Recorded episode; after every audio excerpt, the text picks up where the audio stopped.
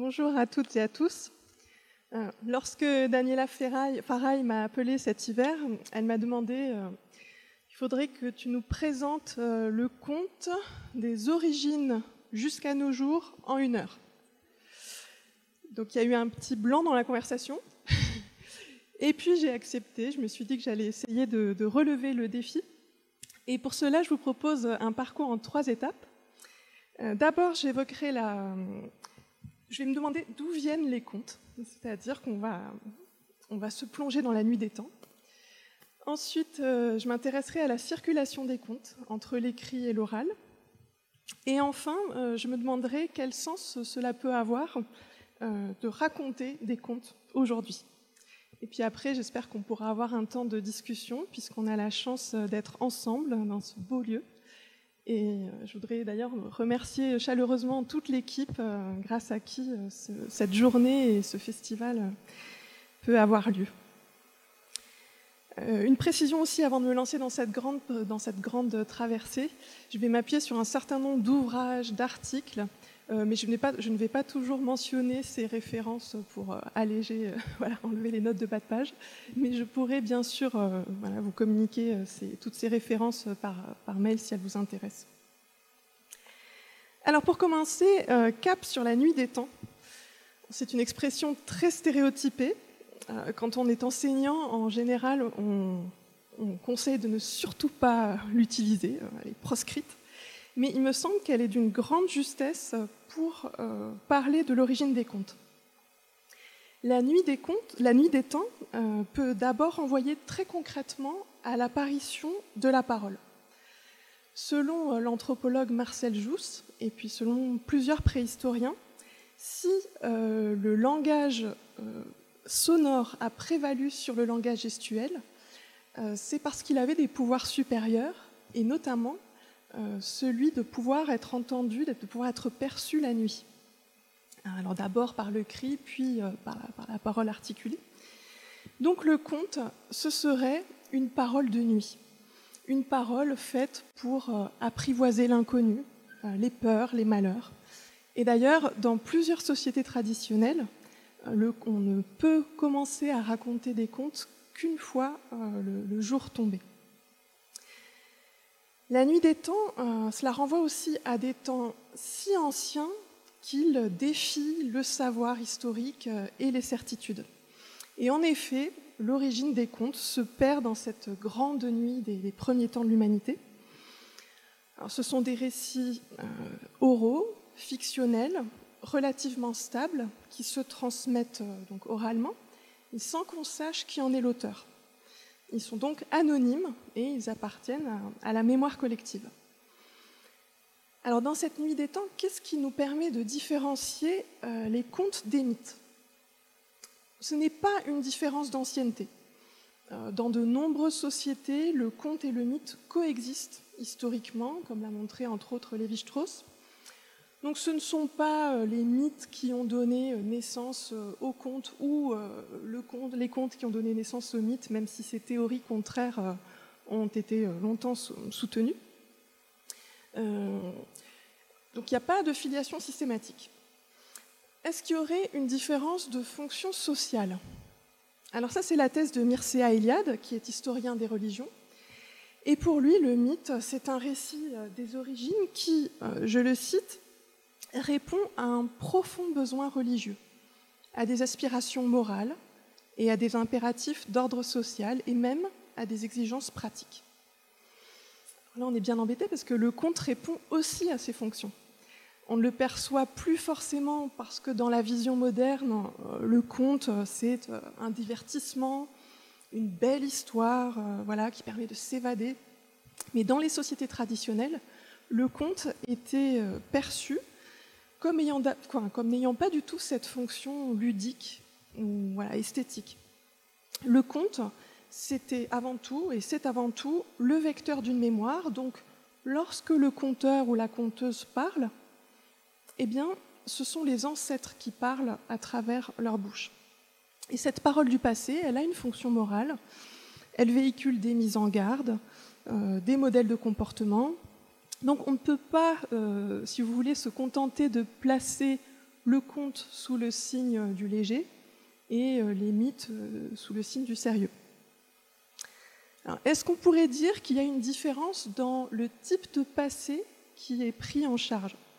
C'est-à-dire que d'un côté, on aurait le mythe qui évoquerait le temps de la création du monde, et puis de l'autre, on aurait le conte qui prendrait en charge un temps indéfini, celui qu'on entend dans Il était une fois, ou dans Et et crac, le conte va sortir du sac, ou dans Il était et il n'était pas. voilà, ce, temps voilà, indéfini, mais qui permettrait d'évoquer le social, le local. Alors c'est vrai que le conte est souvent du côté du petit, du quotidien, j'y reviendrai. Mais là encore, cette distinction euh, bien commode, euh, elle est brouillée par le fait qu'il existe aussi de très nombreux contes euh, étiologiques, c'est-à-dire des récits des origines qui vont nous expliquer pourquoi les zèbres ont des rayures, pourquoi les arbres portent des fruits. Donc les contes peuvent aussi remonter au temps de la création du monde, au temps où les bêtes parlaient.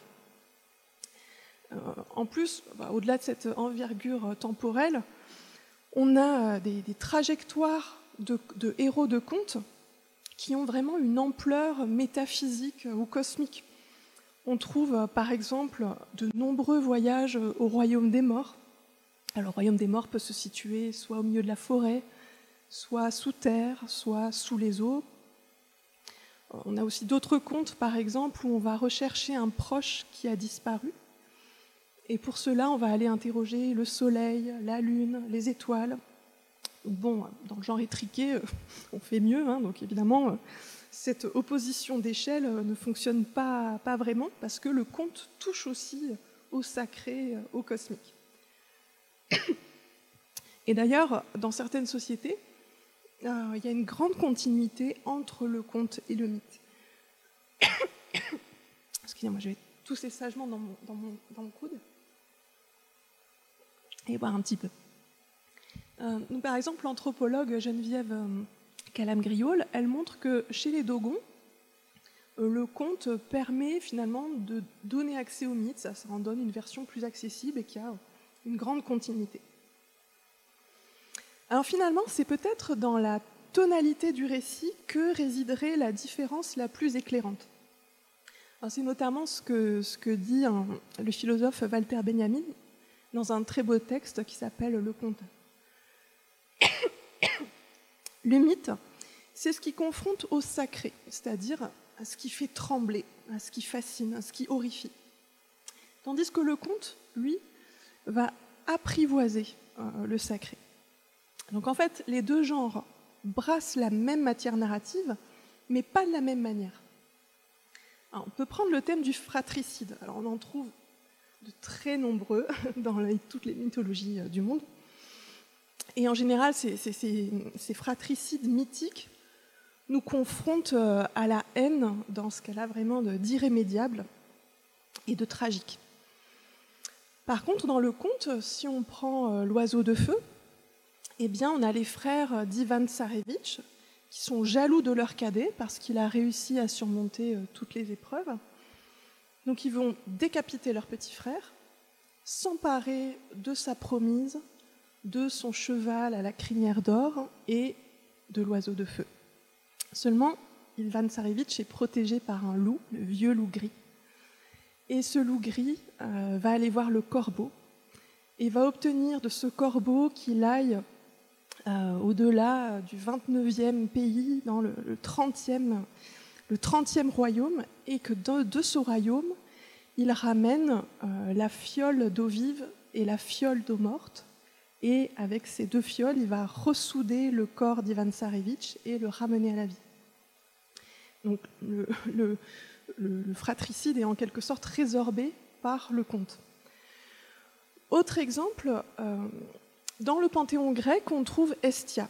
Donc Estia, c'est la, gardienne du foyer, c'est celle qui reste à la maison pendant que son frère euh, Hermès, euh, avec ses, semelles de vent, va parcourir le monde entier. Alors dans le conte, le double d'Estia, c'est Cendrillon. Et Cendrillon, elle fait entendre la contradiction dans laquelle se trouvent les jeunes filles à savoir qu'il aurait interdit de quitter le foyer, et que pourtant, elles ont très envie de le faire. Et donc, la force de ce conte, du conte de Cendrillon, ça va être de dessiner une trajectoire initiatique qui va permettre de surmonter cette contradiction, ce qui fait que Cendrillon offre euh, un modèle de celle qui réussit à ne pas finir vieille fille, qui ne finit pas comme Estia.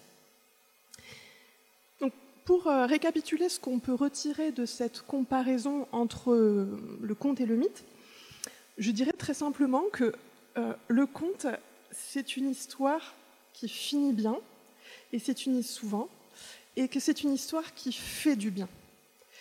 Euh, mais ce n'est pas parce que le conte est moins sérieux que le mythe, puisque lui aussi affronte les grandes questions de la vie, la naissance, l'amour, euh, la mort, euh, les conflits, le pouvoir, la liberté.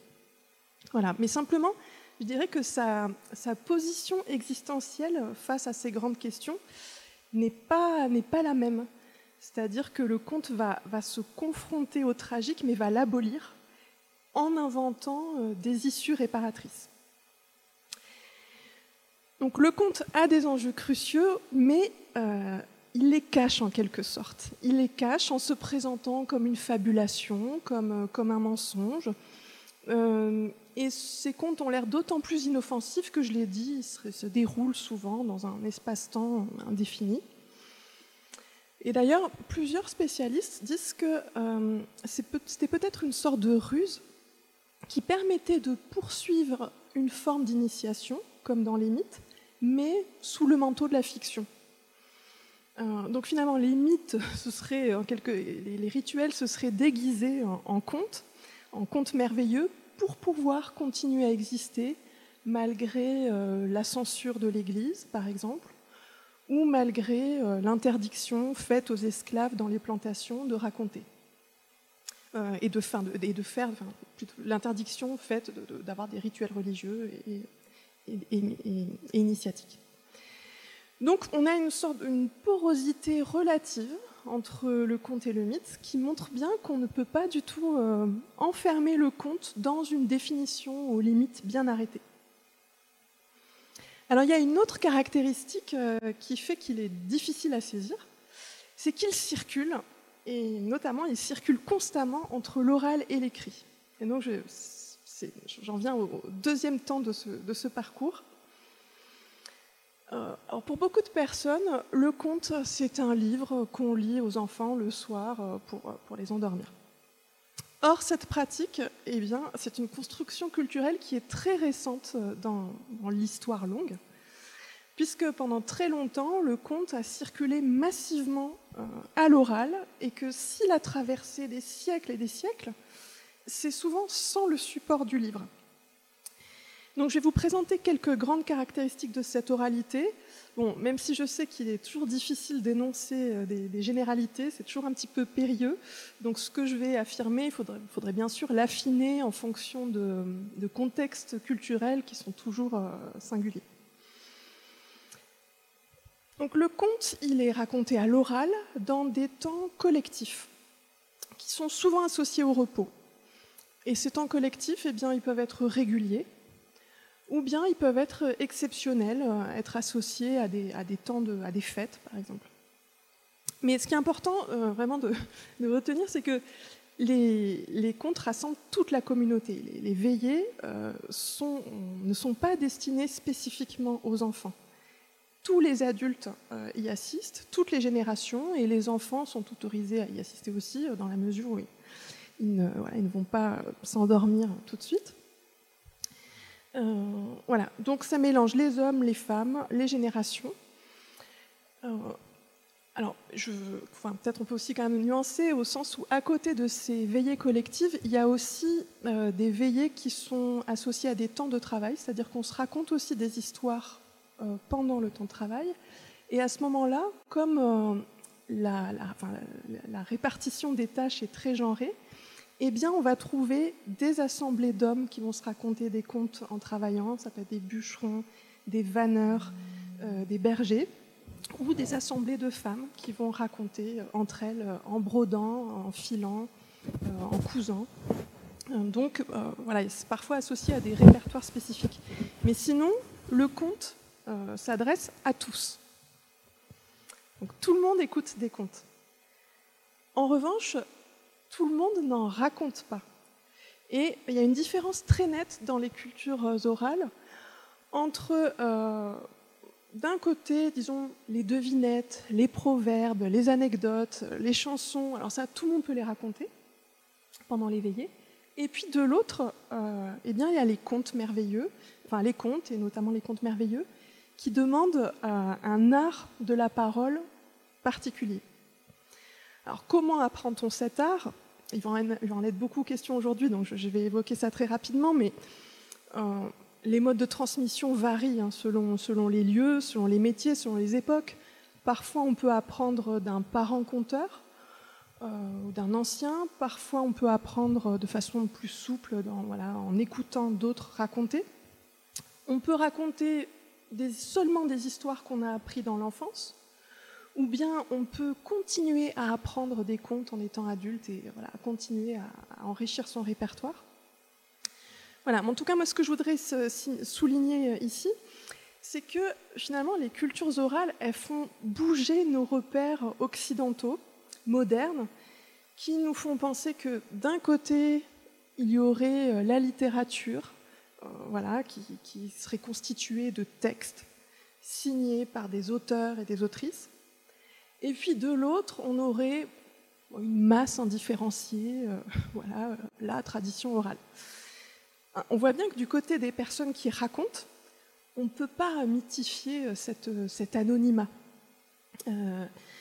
chaque conteur, chaque conteuse a son style.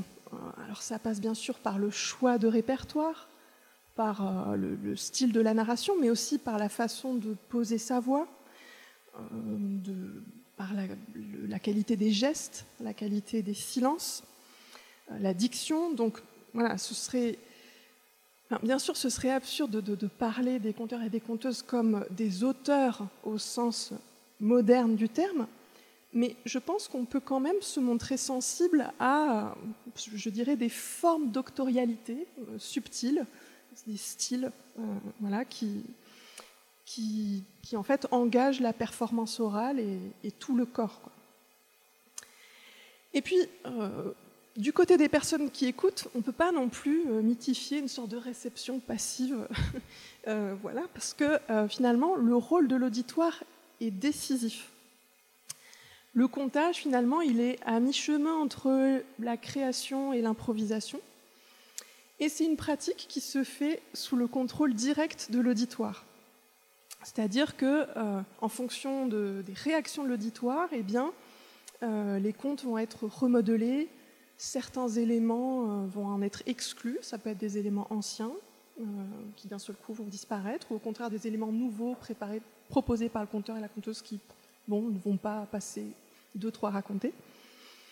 voilà, donc la transmission orale, c'est évidemment pas une matière immuable, elle s'enrichit, elle s'adapte euh, aux générations successives.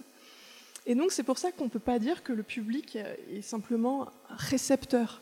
Et on, peut parler, aller jusqu'à parler de public comme co-énonciateur finalement.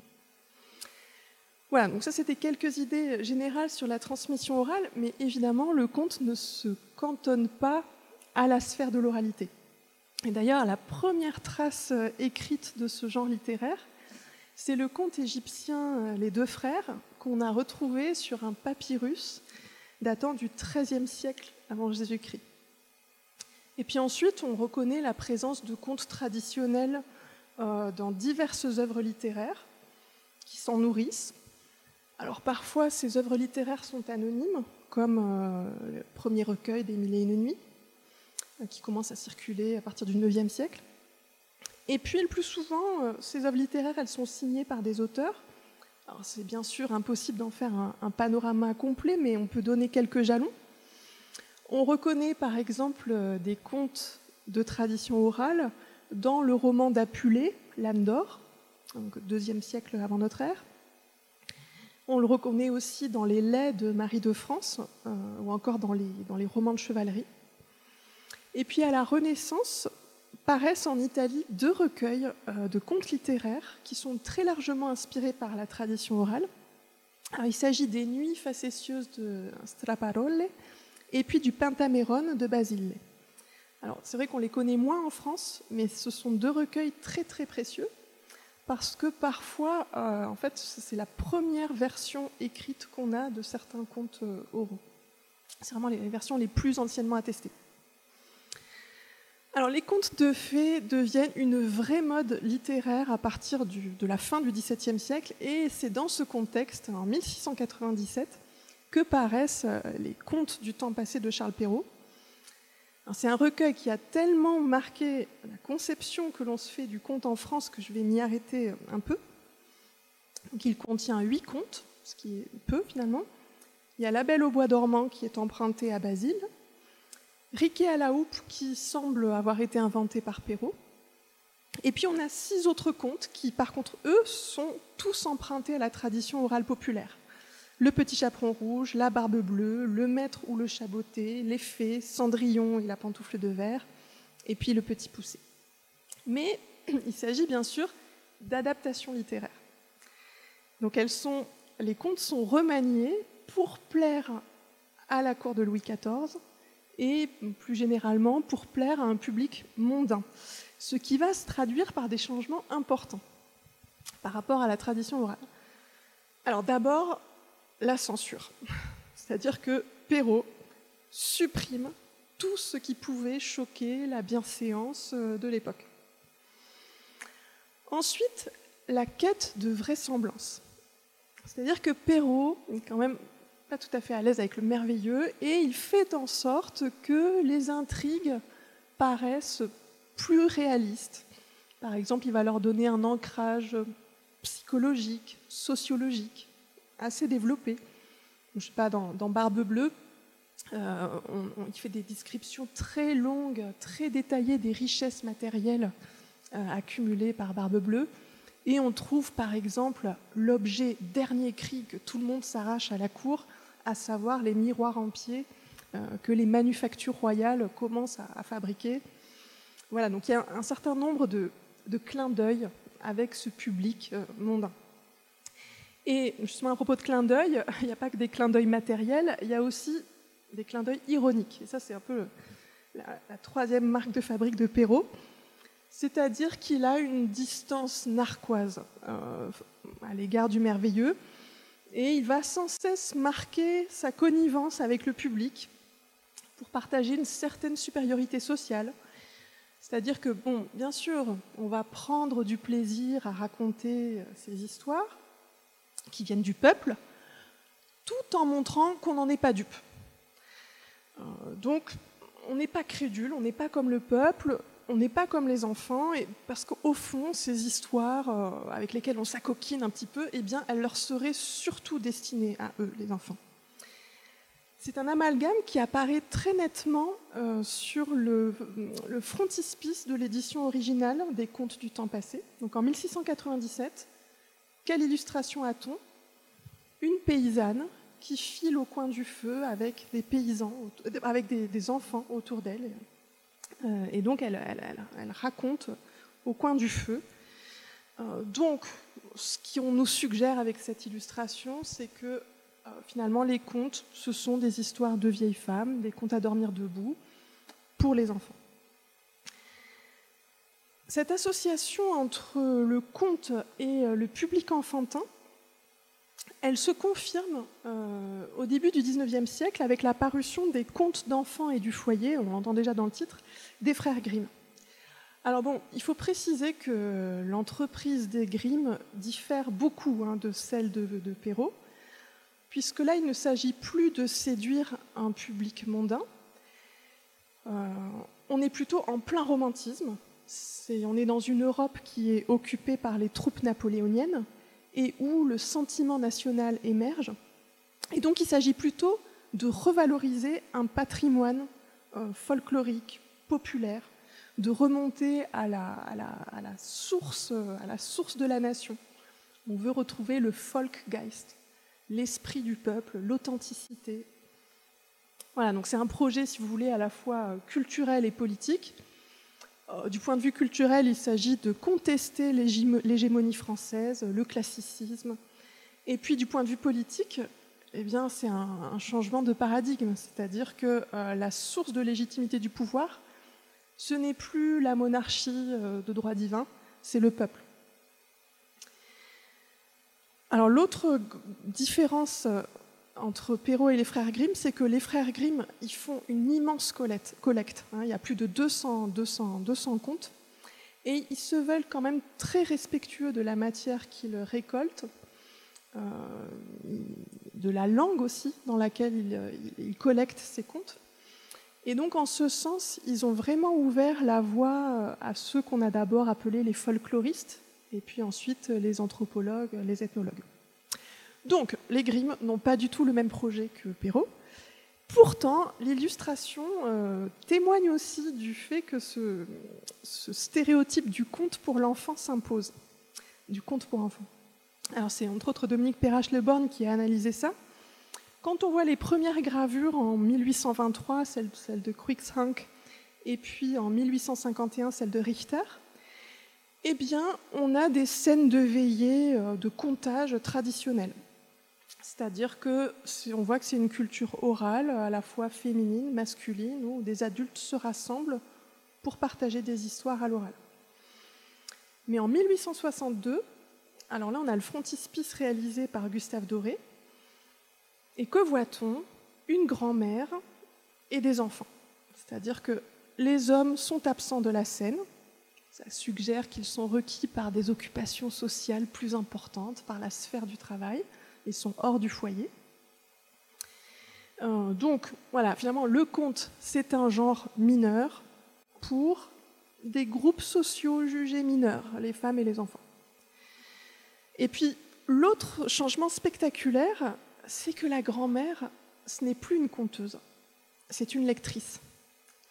La grand-mère tient un livre, et ce ne sont plus les expressions de son visage et ses gestes qui focalisent l'attention des enfants. Non, les enfants regardent le livre, cet objet. Euh, Donc, euh, c'est paradoxal parce que finalement, le romantisme conteste la hiérarchie entre culture populaire et culture savante. Mais cette opposition, elle fait retour, mais sous une autre forme. C'est-à-dire que désormais, on sépare les générations et on sépare les sexes. Et d'ailleurs, ce cloisonnement, il se fait aussi dans le choix des contes, euh, parce que c'est un moment où on commence à fabriquer des anthologies. Et qu'est-ce qu'on met en avant?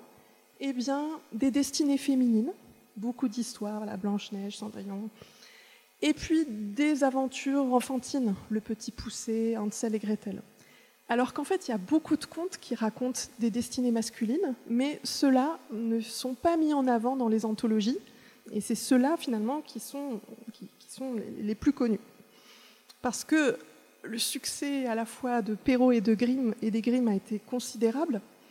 Les contes ont été réédités maintes fois, et puis pas seulement dans des belles éditions, hein. ils ont aussi été euh, réédités dans des livres de colportage, euh, il y a aussi des images d'Épinal qui circulent.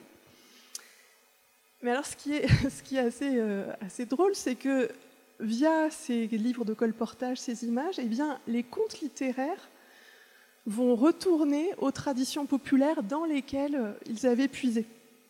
Alors c'est intéressant de voir que euh, les livres vont à leur tour influencer euh, les contes oraux. Je, peux prendre l'exemple de Barbe Bleue. Dans les contes populaires, Barbe Bleue n'a pas la barbe bleue. C'est un sorcier, c'est un, diable, c'est un homme inquiétant, mais voilà. En fait, Barbe Bleue, c'est une invention de Perrault qui va chercher ce détail euh, euh, chez Apulé. Euh, voilà, c'est un grand lecteur d'Apulé, d'Ovide. Et donc, en fait, c'est un dieu, Portunus, le dieu des clés et des portes, qui est pourvu d'une barbe bleue. On a Portunus caereolis barbis ispidus, donc Portunus hérissé de, de, sa barbe bleue. Donc, c'est une invention savante, un clin d'œil intertextuel de, euh, de, Perrault, mais on va retrouver cette barbe bleue ensuite dans des contes euh, oraux que, les, que, les, folkloristes vont, recueillir. C'est assez fascinant, je trouve, de voir cette, sorte de, circularité. Alors pour, euh, pour clore là ce temps sur la circulation entre l'écrit et l'oral, je voudrais évoquer un autre phénomène d'imbrication de l'écrit et de l'oral. C'est ce qui se produit à, partir des années 70 dans ce qu'on a appelé le renouveau du conte. Donc là, on est en 1968, c'est-à-dire qu'on veut encore contester autrement la, hiérarchie entre culture savante et culture populaire. Et c'est un moment où on redécouvre des contes de, tradition orale et où on, redit que les contes s'adressent aussi aux adultes, hein, qui ne sont pas faits que pour les enfants. Euh, donc, on va parler à ce moment-là des, des, personnes qui comptent comme étant des néo-conteurs ou des néo-conteuses. Euh, et c'est intéressant de. Enfin, bon, il y a Jihad Darwish qui, est là. Je suis un peu impressionnée d'évoquer ce, temps devant lui, mais euh, je, le laisserai l'évoquer en détail. Mais moi, ce que je voudrais juste dire, c'est que à ce moment-là, on a des conteurs et des conteuses qui reprennent des histoires dont ils ne se prétendent pas les auteurs, mais qui vont, pour certains et certaines, éprouver l'envie de les mettre à l'écrit et de les publier. Euh, et de, faire paraître ces contes. Euh, donc de, faire circuler leur version, si vous voulez, à la fois à l'oral et à l'écrit.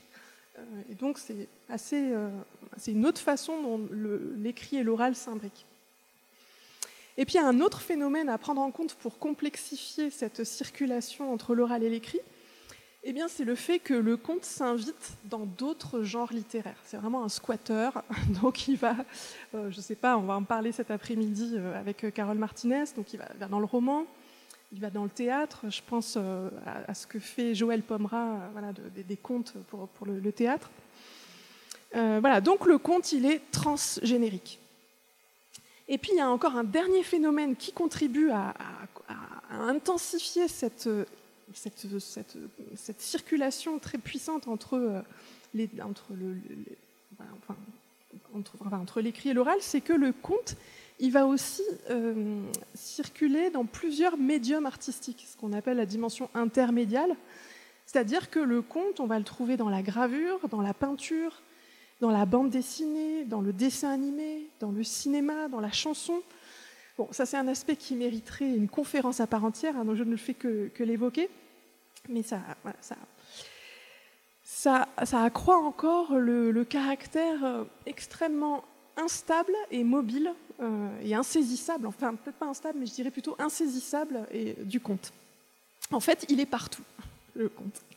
moi, je, je, le vois un petit peu comme un, comme un petit animal qui se faufile partout et euh, qu'on ne peut pas encager, qu'on ne peut pas voilà, enfermer.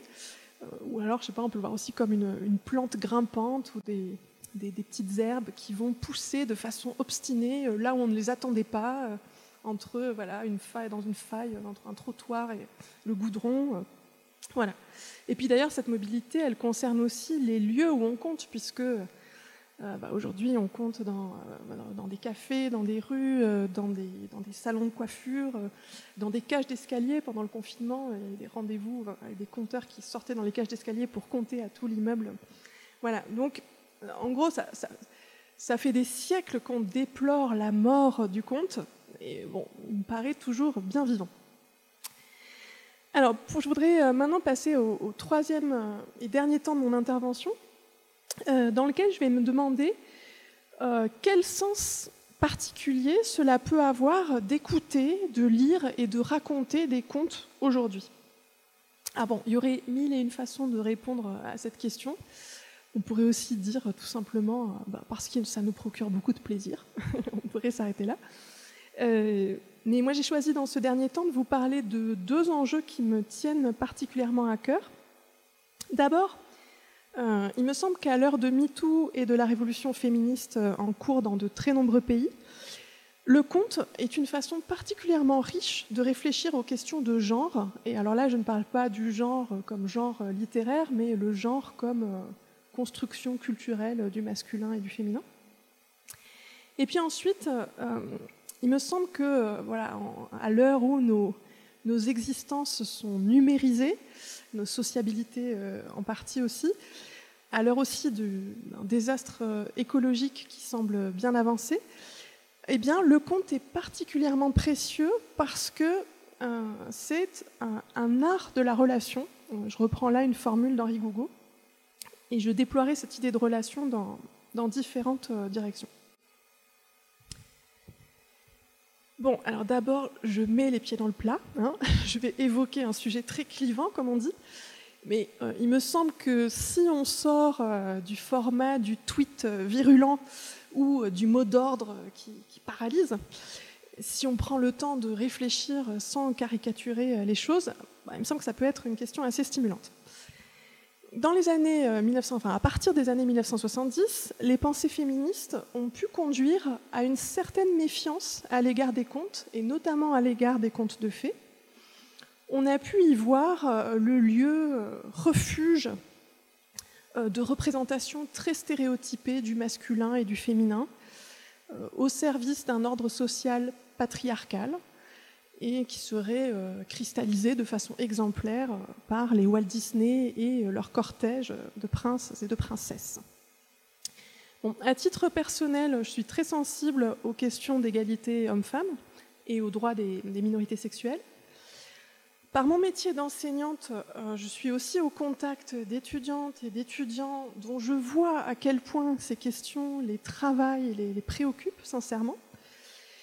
Et puis, euh, enfin, étant mère euh, d'un garçon et d'une fille, j'ai aussi à cœur à ce que mes enfants grandissent sans être enfermés dans des normes étriquées de la virilité et de la féminité. Donc, je trouve ces questionnements légitimes, importants, et je pense que ce serait dommage de les balayer d'un revers de manche. Donc je vois plusieurs façons de répondre à ces inquiétudes. On, va, les appeler féministes, mais c'est bien sûr trop court parce qu'il y a des féminismes, il y a plusieurs courants, il y a plusieurs courants qui ne sont pas d'accord entre eux, etc. Mais bon, on, va appeler, ça les inquiétudes féministes. donc je vois plusieurs façons de leur répondre, plusieurs euh, niveaux de réponse. D'abord, je trouve primordial de rappeler que les contes sont avant tout de l'ordre du symbolique et que finalement, à les recevoir de façon euh, trop littérale, on manque sans doute le plus important. Dans cette perspective, euh, le baiser que le prince charmant donne à la belle au bois dormant ou à Blanche-Neige n'est pas un acte sexuel, hein, n'est pas un acte même réaliste, c'est un acte symbolique. Il s'agit de donner un souffle de vie. Et c'est cette rencontre, ce souffle de vie, qui va permettre de sortir d'un temps de, latence. Et d'ailleurs, ce temps de latence, sans doute aussi qu'on le réduit trop vite à, une stricte passivité. On sait qu'il se passe beaucoup de choses quand on dort, et cette suspension du temps, eh bien, euh, bon voilà, on a un sommeil hyperbolique de 100 ans, ou alors euh, une mort symbolique, mais ça peut renvoyer à une période décisive pendant laquelle la, vie psychique est active, déterminante. Et on peut même penser que ce sont euh, la Belle au bois dormant et euh, Blanche-Neige qui, une fois qu'elles sont prêtes pour la rencontre, euh, une fois qu'elles sont sorties de ce temps à la fois physiologique et psychique de latence, eh bien, ce sont peut-être elles qui font venir les, princes à, elles. Mais on peut aussi lire. Euh, enfin, moi, je suis un petit peu euh, embêtée de parler de, consentement au sens juridique, alors que euh, les, personnages du conte n'ont aucune épaisseur psychologique, ne sont pas du tout des personnages réalistes, c'est des sortes d'ombres chinoises ou de, silhouettes. Et donc, ce niveau symbolique, d'ailleurs, on peut même le porter à un niveau, si vous voulez, psychique, c'est-à-dire que le prince et la princesse, ce seraient des entités, voilà, le masculin et le féminin, qui nous habitent tous et toutes. Et euh, finalement, c'est tous ces, voilà, réveils, ces rencontres, ces mariages heureux qui clôturent les contes, on peut les comprendre comme des épousailles psychiques entre voilà, enfin, un sujet qui est enfin réconcilié avec des parts de lui-même, des parts qui étaient effrayantes, inatteignables, euh, voilà, et qui auraient été finalement apprivoisées pour, euh, pour voilà, se réconcilier, euh, une sorte d'unité psychique. Donc ce niveau-là de lecture, ce niveau symbolique, il me semble vraiment très important, et pour ma part, c'est beaucoup à ce niveau-là que les contes me parlent.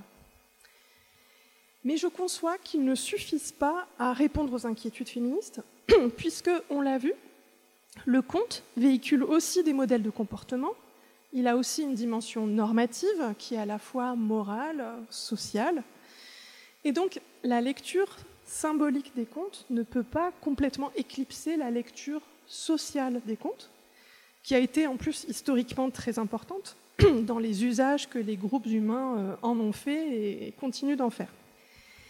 Donc si on se situe maintenant euh, à ce niveau social, je vois au moins trois façons de répondre. Euh, premier argument, je trouve important de rappeler que les contes ont été pendant des siècles l'objet d'une transmission surtout orale. Donc les illustrations, les adaptations en dessin animé, les films, finalement, c'est des choses très récentes.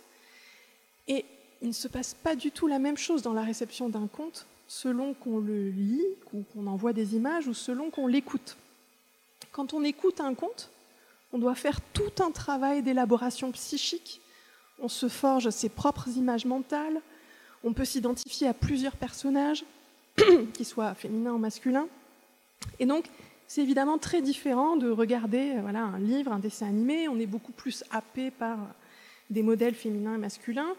Et puis en plus, il faut quand même bien dire que le, le, le, conte pour enfants et le film pour enfants sont au cœur d'un marché euh, très lucratif. Et donc, on a des, images de qualité très variable, et il y en a quand même beaucoup qui sont d'une grande laideur. Et puis, à ces images, il faut encore ajouter la quantité impressionnante d'objets manufacturés que produit l'industrie, les jouets, les produits dérivés, les déguisements, les accessoires, euh, type robe de princesse, diadème en plastique, etc.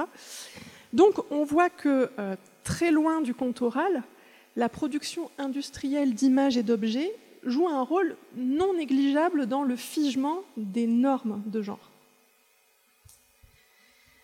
Deuxième argument pour euh, remettre en perspective cette lecture sociale du conte, il me semble intéressant de prendre acte du fait que chaque époque a fait les contes dont elle a besoin et que les contes ont toujours été l'objet de réinterprétations constantes. Par exemple, Perrault, on a vu qu'il sociologise et psychologise l'intrigue. Les Grimm, eux, ils vont plutôt christianiser euh, les contes de tradition orale. Donc, euh, ce n'est pas un fantasme de féministe énervé que de voir dans les contes des façons de codifier les comportements euh, féminins, masculins. Mais en revanche, ce n'est pas une raison suffisante pour arrêter de lire les contes de fées. bon, d'abord, il me semble quand même que c'est très différent euh, d'en faire une lecture critique et puis voilà, et puis d'appeler à la censure. C'est déjà deux choses différentes. Donc on, peut faire une lecture critique féministe des contes euh, tout en continuant à lire des contes ou à en écouter. Euh, et puis, puisque ces codifications sociales sont très variables selon les époques, eh bien, continuons à réinterpréter les contes euh, et cela est fait à la fois par les conteurs et les conteuses, mais ça se fait aussi dans l'activité même de lecture. Euh, c'est-à-dire que quand on lit un conte, on peut en faire. Euh, donc là, je vais, je vais, parler par exemple des, contes de Perrault et de Grimm, puisque c'est essentiellement eux qui sont au cœur de, ces, questionnements. eh bien, on peut en faire une lecture contextualisante, c'est-à-dire tel conte a tel sens dans tel contexte, mais on peut aussi en faire des lectures actualisantes, c'est-à-dire euh, à quoi nous renvoie ce conte au début du XXIe siècle. Alors, par exemple, quand on lit La Barbe Bleue de Perrault aujourd'hui, il y a plusieurs choses qui sont frappantes. Euh, d'abord, c'est la, complaisance de la description du moment euh, où Barbe Bleue s'apprête à tuer la jeune femme, la tire par les cheveux, donc il y a un suspense insoutenable et euh, bon, là, on voit que la violence du féminicide est, très érotisée. Euh, voilà, crime passionnel, quoi, en gros. Euh, et puis, Perrault nous suggère finalement, à la fin dans la morale, qu'il n'existe plus, je le cite, d'époux si terribles. Fut-il malcontent et jaloux, Près de sa femme, on le voit filer doux. Et de quelque couleur que sa barbe puisse être, on a peine à juger qui des deux est le maître. Là, on reconnaît bien l'ironie de Perrault, mais il semble presque regretter que l'autorité masculine s'affaiblisse. Donc cette lecture critique peut être appliquée à bien des contes. Par exemple, pourquoi Cendrillon devrait-elle nécessairement trouver définitivement chaussure à son pied? Pourquoi le célibat féminin ne semble jamais valorisé pour plusieurs jeunes protagonistes des contes les plus connus? Euh, dans la mesure où les contes de Perrault et de Grimm et puis leurs adaptations au cinéma ont vraiment modelé en profondeur nos imaginaires collectifs, moi je trouve très, fructueux de prendre conscience du fait que ben, beaucoup de contes célèbres véhiculent ce qu'on pourrait appeler des normes hétéronormatives. Mais pourtant, pour autant, cela ne veut pas dire qu'on doive réduire, en l'occurrence les contes de Perrault et de Grimm, à cette approche critique. Par exemple, La Barbe Bleue je trouve que c'est un conte infiniment riche sur euh, la dimension très trouble du désir. Et qu'à ce titre-là, il nous parle encore aujourd'hui. Euh, Cendrillon euh, des frères Grimm, eh bien, c'est un conte qui, peut, enfin, qui nous parle d'une jeune fille qui est prise dans un deuil maternel. Elle a perdu sa mère, elle est dans un dévouement voilà, à, cette mère, à cette, dans une fidélité à la morte. Et puis, ce qu'on nous, nous raconte, c'est aussi qu'elle va dépasser ce deuil et renouer avec le monde extérieur et avec la, rencontre de l'autre. Voilà, les contes peuvent nous parler encore aujourd'hui. Et puis, euh, c'est aussi intéressant de voir que euh, l'imaginaire du conte donne, lieu à maintes réappropriations, y compris par les minorités sexuelles euh, lesbiennes et trans. je songe par exemple à un beau court métrage de Camille Ducellier qu'on peut voir sur Internet et qui s'appelle Sorcière queer, dans lequel on suit un couple de personnes trans euh, qui euh, fait ses, valises, puis part camper dans, la forêt au bord d'un lac. Et puis, lorsque la nuit tombe, se prépare pour une fête voilà, dans laquelle elles vont revêtir des, habits très féeriques. et donc, là, on voit bien que le merveilleux, finalement, n'est pas une assignation au genre, euh, mais que ça peut être un lieu de réinvention de soi, de brouillage des genres, et un lieu où on peut rêver son identité aussi. Mon troisième argument, et le dernier argument pour répondre aux inquiétudes féministes quant à ces stéréotypes sexués véhiculés par les contes, alors là, il se situe plutôt au niveau des répertoires. L'univers des contes est infiniment plus riche que euh, les, anthologies euh, qui rassemblent les contes les plus connus. Euh, et qui donc sont souvent centrés sur des histoires de princesses, d'enfants. On peut aussi appeler à ouvrir les répertoires, les ouvrir socialement, les ouvrir géographiquement, euh, pour euh, voilà, étendre notre connaissance des contes et puis découvrir aussi des versions orales qui sont souvent méconnues alors qu'elles sont d'une richesse incroyable. Alors, puisque cette journée se demande qui a encore peur du loup, je vais prendre l'exemple d'une version orale du Petit Chaperon Rouge qui figure dans le catalogue raisonné populaire du conte, populaire français qui a été établi par Paul Delarue et Marie-Louise Ténez. Et euh, qui, donc là, c'est une version qui a été recueillie euh, par euh, Achille Millien, folkloriste, dans la Nièvre en 1885, auprès de Louis et François Briffaut. Alors, dans cette version, la petite fille est affamée lorsqu'elle arrive chez sa grand-mère.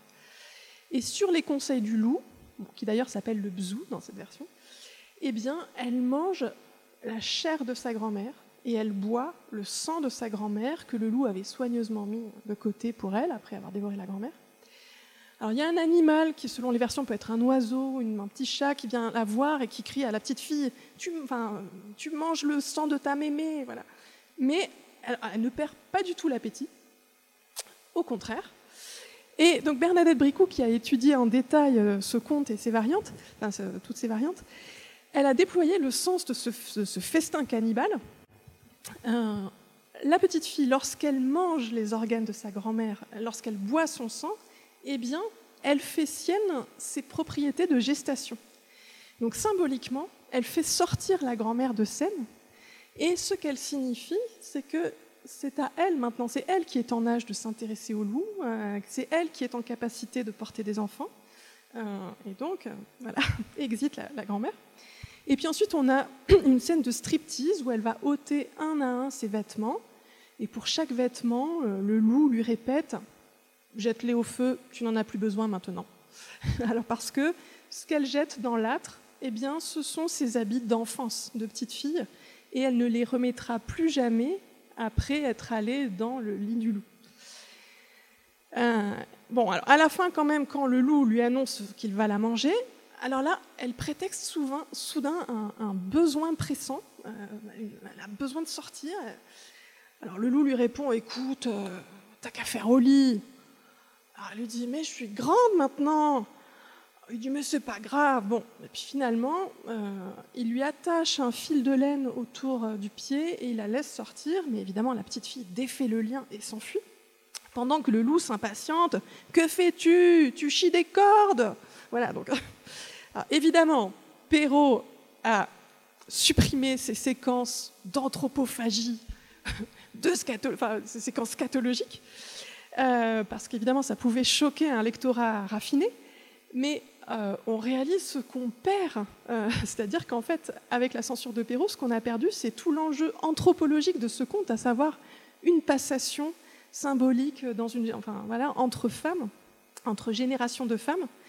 Et puis ce qu'on perd aussi, c'est l'éloge de la ruse et de l'autonomie féminine, puisque la petite fille triomphe seule euh, du loup. on n'a pas besoin d'un chasseur-sauveur, une figure paternelle comme chez les Grimm. Et euh, finalement, elle était curieuse de voir le loup, et puis euh, bah, elle a changé d'avis. C'était du jeu, c'était pour de rire. Et quand je lis ce conte avec des étudiantes, des étudiants aujourd'hui, ils me disent, mais en fait, c'est un conte sur le consentement, c'est-à-dire que euh, voilà, elle a, voulu, elle a voulu aller voir ce lien, mais finalement, elle coupe ce, lien qui, qui l'aliène. Elle coupe, c'est vraiment un dénouement littéralement. Elle défait le lien, et puis ce qu'elle fait affirmer, c'est son droit de changer d'avis et sa liberté. Et puis, ce que j'aime beaucoup aussi, c'est que, pour d'autres étudiants, ils vont, voir au contraire un conte sur l'inceste, c'est-à-dire euh, cette proximité inquiétante dans le lit avec un corps qui est à la fois familier mais dérangeant, euh, un corps qui devrait être protecteur mais qui se révèle prédateur. Bon, voilà, il y a encore plein d'autres façons de, lire ce, ce, conte. Donc, ce que je veux vraiment, euh, sur quoi je voudrais insister, c'est sur la richesse des versions orales. Euh, bien souvent, euh, en fait, ces versions orales contredisent complètement l'idée que les contes seraient un héritage patriarcal pétrifié. Euh, donc c'est plutôt notre méconnaissance de cette immense culture orale qui nous donne cette impression trompeuse et simpliste. ça serait aussi intéressant d'aller voir que dans les contes de tradition orale, il y a beaucoup de figures féminines très ambivalentes on a des sorcières, des fileuses, euh, des, des, ogresses, mais qui sont aussi nourricières. Bon. Et donc, toutes ces, on en, reparlera cet après-midi avec euh, Carole Martinez et Myriam Ruby. Euh, mais finalement, on voit qu'il y a plein de figures féminines qui ne sont pas seulement maléfiques, et qu'en fait, elles sont voilà, à la fois entre la vie et la mort. c'est un peu, enfin, un peu l'intercession entre plusieurs mondes. Euh, elles sont en lien avec les forces élémentaires, avec les terres cosmiques, avec, les pouvoirs cosmiques, pardon. Et donc, euh, en fait, elles nous permettent aussi de. On peut les voir comme des sortes de divinités matriarcales. Bref, pour euh, résumer ce dernier argument, quand on travaille à défaire, à critiquer les stéréotypes genrés, eh bien, le conte est vraiment un, endroit passionnant et très riche. Et il y a tout un répertoire à, découvrir et dont on peut se nourrir. Alors j'en arrive peut-être à la dernière idée que je voudrais vous présenter, c'est euh, pourquoi lire des contes aujourd'hui, outre le fait que ça peut nourrir euh, nos, réflexions les plus contemporaines? Eh bien, euh, c'est que le conte est un art de la relation. Alors, d'abord, le conte nous met en relation avec notre vie psychique. Parce que la grande puissance du conte, c'est d'offrir une représentation oblique de ces réalités humaines, de les symboliser finalement, le conte, eh bien, il s'élabore selon des mécanismes qui sont très proches de ceux du rêve. Euh, c'est entre autres ce que montre Nicole Belmont. Euh, on retrouve les mécanismes, le mécanisme de figuration, c'est-à-dire le, le, fait qu'on se forge des images mentales. Et puis on retrouve le mécanisme de condensation, c'est-à-dire que les scènes se succèdent en étant dépourvues de commentaires, d'explications logiques, d'explications psychologiques. Et donc, euh, le conte ne, s'encombre pas du principe de vraisemblance, ni de la, lourde machinerie réaliste de l'intrigue qu'on trouve par exemple dans les romans réalistes ou dans les séries. Euh, et donc c'est par cette condensation et cette faculté de, figuration qu'il permet d'apprivoiser les peurs, les fantasmes qui sont euh, tapis dans la nuit de la psyché. Et c'est d'ailleurs cette puissance de symbolisation qui peut expliquer le goût très vif que les enfants ont pour le conte, hein, parce que j'ai dit que les contes ne s'adressaient pas spécifiquement aux enfants, mais euh, il est vrai qu'ils leur plaisent beaucoup. Euh, et on peut le comprendre de plusieurs façons. D'abord, c'est un univers qui présente souvent des oppositions très marquées, ce qui permet, ce qui le rend déchiffrable. Et puis, euh, on a souvent un schéma narratif qui offre une trame plutôt optimiste à l'enfant, puisque les petits, les pauvres, les bossus, les laits, euh, les, euh, les bêtas, eh bien, ils peuvent s'en sortir. Les marmots, ils peuvent, venir à bout des plus puissants et surmonter les épreuves. Et puis, le conte permet de, de mettre, de symboliser des réalités qui sont difficilement dissibles l'ambivalence de l'amour. Euh, le fait, c'est pratique en fait d'avoir une figure de marâtre et une figure de mère biologique, euh, parce qu'on peut critiquer la mère biologique euh, via la marâtre, et donc on peut accéder à cette ambivalence par le fait qu'on a deux figures très séparées. mais aussi la peur de l'abandon, la peur de la castration, l'interdit de l'inceste. Bon, alors ces enjeux pour, disons, ces enjeux ont été très vulgarisé par l'essai de Bruno Bettelheim, Psychanalyse des contes de fées. Euh, mais peut-être le risque de cet essai, c'est de c'est d'enfermer le conte dans euh, voilà c'est bien pour les enfants. Alors que c'est évidemment pas seulement pour les enfants que c'est important d'écouter de lire des contes c'est aussi décisif pour les adultes. Et on peut dire la même chose de l'acte de raconter les contes. Alors, je ne sais pas si vous connaissez les travaux de l'ethnolinguiste Suzy Platiel. Elle a travaillé sur une ethnie, euh, les bananes, euh, au Burkina Faso, les, pardon, les Sananes, excusez-moi, au Burkina Faso. Euh, c'est une ethnie dans laquelle les enfants sont très vite mis en position de raconter des, contes, ils sont accompagnés dans cet apprentissage. Et donc, Suzy Platiel a, exploré dans ses travaux toutes les, capacités que cet apprentissage permet de développer, la capacité de concentration, la maîtrise du langage oral, du langage corporel, euh, le fait aussi que ça permet de verbaliser des affects, des conflits, que ça participe à, un apprentissage de la non-violence à l'école. Euh, et donc je signale rapidement l'existence du projet européen Seeds of Tellers, graines de compteurs, euh, qui en France est entre autres porté par la revue La Grande Oreille. Et donc c'est un projet qui a pour but d'aider les enseignants à mettre en place des temps du compte euh, dans, à l'école primaire, à l'école secondaire. Euh, il y a un site internet avec plusieurs conseils pratiques que moi j'utilise aussi dans mon atelier compte euh, à la fac pour conseiller les étudiants qui se lancent à raconter son texte. donc parce que là encore, raconter, pourquoi réserver cette activité aux enfants? Ça peut sembler important pour les adultes de continuer à enrichir leur intelligence relationnelle, émotionnelle, de se laisser habiter par les contes, de les rêver, de les ruminer. Et euh, Henri Gougo, avec qui j'ai eu la chance de faire un stage, dit souvent que quand on a pris le temps d'écouter quelqu'un raconter son conte, quand on a prêté attention à son, à son histoire, eh bien, on ne peut plus lui casser la gueule après. euh, et donc, ce conte, c'est, enfin, le conte, c'est un travail, enfin, c'est un, un, un, univers qui nous permet de nous, nous relier à l'enfance, aux rêves, aux autres, et donc, je pense qu'il y a vraiment quelque chose de, notre humanité qui se joue dans, cette transmission euh, orale des contes, et sans doute qu'on en est encore plus conscient euh, après les multiples confinements successifs. alors peut-être une des dernières là, disons encore peut-être deux minutes pour euh, expliquer peut-être, euh, parce que là j'ai surtout parlé de, du conte comme art de la relation à soi et aux autres humains, dans le, cercle de la, raconter. Mais euh, pour finir, il y a quand même quelque chose que je voulais dire, c'est enfin, pourquoi lire des contes aujourd'hui? C'est aussi parce que ça nous relie à notre condition de, terrestre.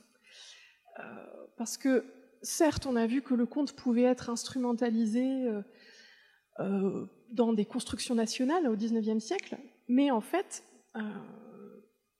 voilà, il a pu un moment être utilisé pour prouver l'ancienneté, l'authenticité d'un peuple. Mais en fait, le conte défie toute réduction nationaliste. Euh, parce qu'il circule, euh, bah, c'est vraiment un, genre impur, euh, nomade, sans papier, sans passeport, sans passeport sanitaire. il n'appartient à personne. Il y a toujours une autre version à des milliers de kilomètres de là, par exemple la, version la plus ancienne de Cendrillon, euh, c'est une version chinoise qui date du 9e siècle. Voilà, donc parler de la vraie version ou la bonne version d'un conte, ça n'a aucun sens au vu de cette, circulation planétaire. Et donc je trouve important de prendre conscience qu'on est, un peu tous sur le même bateau et que le conte nous y aide. Et puis quand je parlais de la condition de terrestre, euh, il y a beaucoup de contes qui sont aussi une façon de cultiver une relation avec le monde environnant.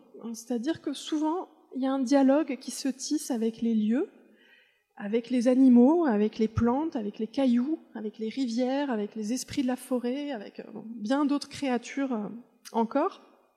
Et donc, face aux, désastres euh, écologiques en, cours, peut-être que la littérature est aussi en train de, de, de retrouver certaines fonctions qu'on croyait anciennes, à savoir que, bon, là, je ne sais pas si on lit des romans euh, il y a beaucoup de romans, disons, qui sont faits par des humains, pour des humains, qui racontent des histoires d'humains, comment euh, s'intégrer dans une société, comment euh, être un transfuge de classe, comment, voilà, la, position de, l'individu dans, la société. mais je trouve intéressant que le conte nous renvoie à cette fonction rituelle des histoires, du récit, qui est de nous relier euh, au vivant qui nous environne et qui n'est pas seulement, euh, qui n'est pas seulement humain. Euh, ce serait aussi une façon de nous faire concorder avec, ce, avec ce milieu de vie. En guise de conclusion, je voudrais insister sur le caractère inépuisable des contes. C'est vrai que moi, plus, je, les années passent et je, n'en reviens toujours pas. En fait, c'est impossible d'en faire le tour.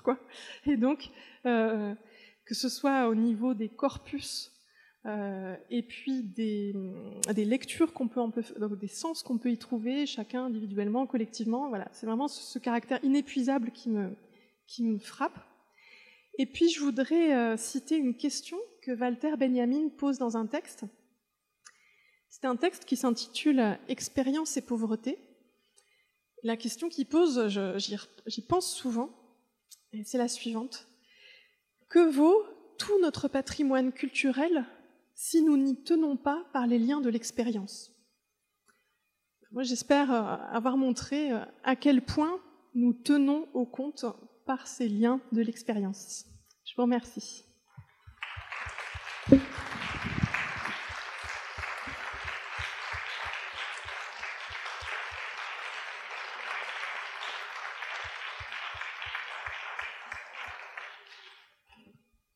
Avez-vous des questions? Des échanges, des, des remarques?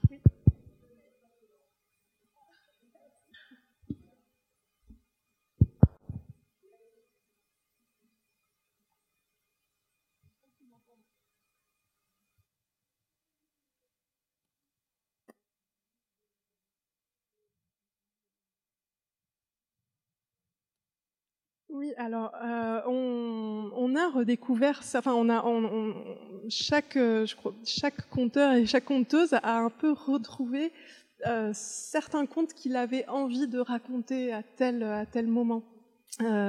donc il y a un, numéro de la Grande Oreille qui est paru après le, premier confinement et dans lequel on trouve plusieurs témoignages, de, de, conteurs et de conteuses. Alors pour certains ils ont adopté Zoom. D'autres, au contraire, ont refusé Zoom. Enfin voilà, certains ont dit voilà, c'est mieux que rien finalement, et on peut au moins se retrouver comme ça. D'autres ont dit au contraire, moi je ne veux pas, voilà, pour moi le conte c'est pas quelque chose qui peut être pixelisé, je veux pas être en relation avec des pixels, et donc certaines personnes ont fait le choix, par exemple, de raconter, alors dans leur cage d'escalier, je pense entre autres à Marie Thomas à Pau qui, voilà, chaque jour sonnait le gong et racontait une histoire pour toutes les, familles de son immeuble. Euh, mais il y a aussi d'autres conteuses comme euh, Karine Mazel qui, elle, a fait le choix de, puisqu'on avait droit de sortir une heure par jour, eh bien, elle retrouvait des amis et elle leur racontait une histoire. Euh, voilà. Donc ça, c'est pour les pratiques. Et puis, bon, pour les contenus euh, eux-mêmes, euh, oui, il y, aurait plein de, plein de contes. Là, je, pense à, un conte où on a un, homme qui part en pèlerinage et euh, quand il quitte son village, il croise euh, une femme euh, vêtue de blanc et il lui dit Mais bonjour madame, qui êtes-vous? Et elle lui dit Je suis la peste.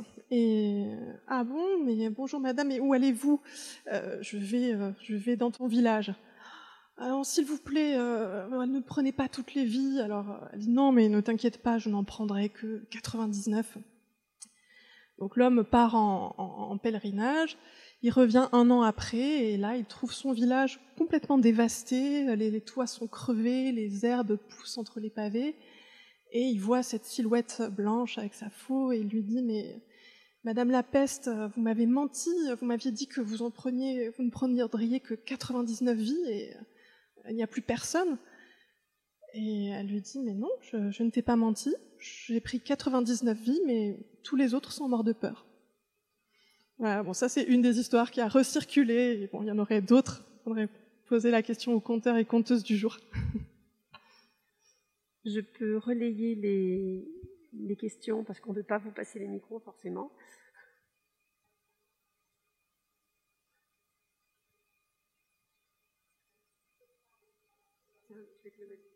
Non, mais ça va, être... Attends, ça va être plus simple si je parle. Vous m'entendez?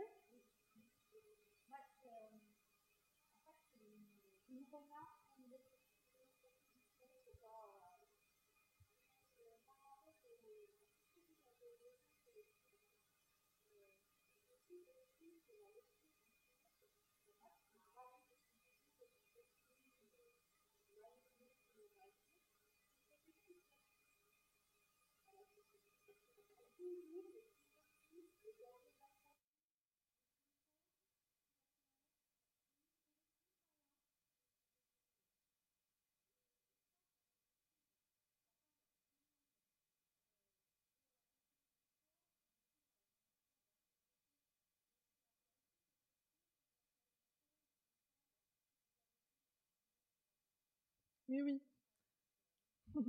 mais non, mais effectivement, c'est une des, une des raisons euh, pour lesquelles euh, je pense que le, conte euh, continue aussi à, nous parler, c'est que effectivement, c'est toujours oui, le, le, marmot, le lait, le, le pauvre qui, peut s'en sortir et que ce n'est pas un usage de la force brute ou de la puissance sociale qui est, qui est valorisé.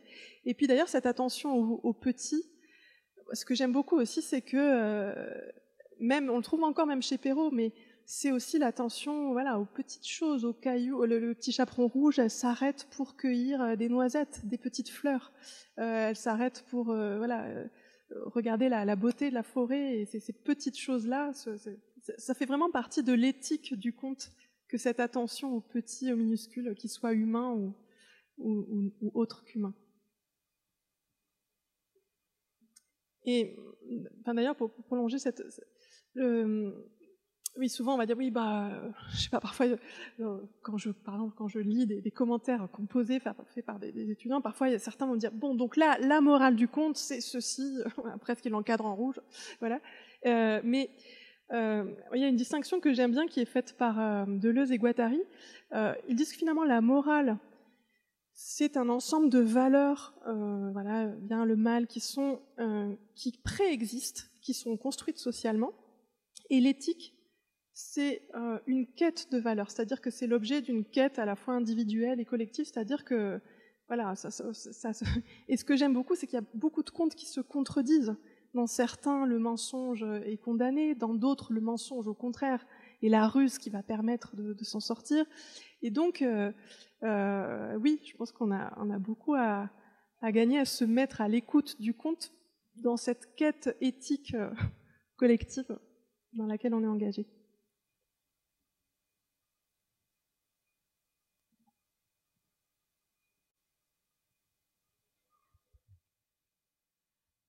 On a beaucoup parlé du conte traditionnel. Maintenant, il, est possible d'écrire de nouveaux contes. Et je pense en particulier au, livre de Claude Stern, qui, le conte le conte chaud et doux des chauds doudous, qui est édité en 1984. Est-ce qu'on peut, dans notre société actuelle où euh, justement les féministes parlent plus fort, inventer des contes à notre tour? Ah oui, oui. Bah, alors, euh, bon. Euh, Bon, déjà, est-ce que les féministes parlent plus fort? Je ne sais pas si c'est elles qui parlent plus fort, mais en tout cas, on les entend un peu plus. Et puis, euh, oui, alors après, est-ce qu'on peut inventer des contes? Bien sûr. Et simplement, peut-être qu'on sera dans une autre démarche, c'est-à-dire, euh, euh, soit on veut en quelque sorte se, connecter à des, non pas à, des tablettes et à des écrans, mais à des histoires qui ont traversé les siècles, et on se dit que si elles ont traversé les siècles, c'est qu'elles ont encore des choses à nous dire et qu'elles sont importantes. Euh, mais on peut être aussi dans une démarche euh, d'invention. Alors ça, c'est, euh, mais à ce moment-là, moi, je parlerais peut-être plus de contes littéraires. Et, et, et, et, bien sûr, enfin, tout est tout est permis.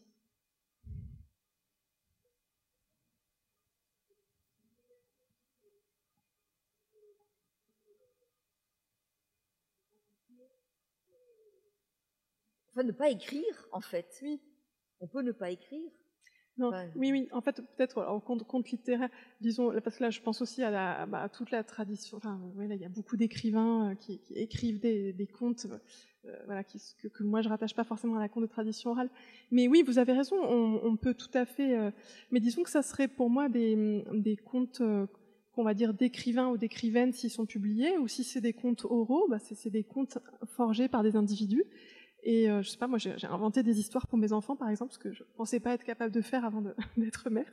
Mais euh, simplement, après, la question c'est est-ce qu'on va euh, les partager, est-ce qu'on va les diffuser collectivement, euh, ou est-ce que voilà. Mais effectivement, on peut aussi en lancer, en inventer.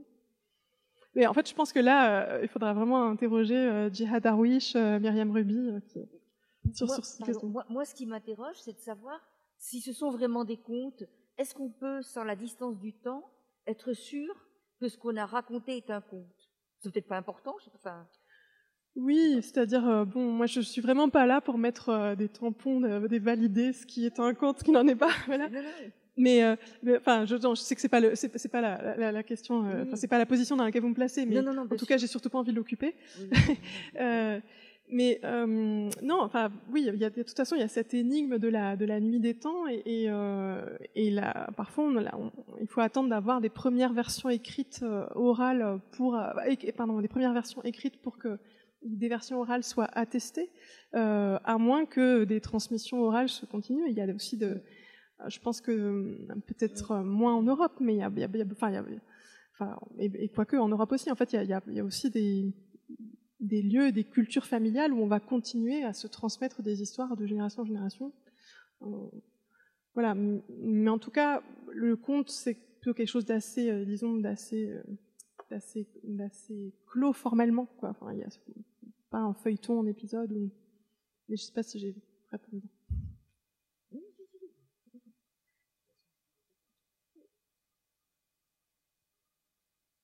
Il y question.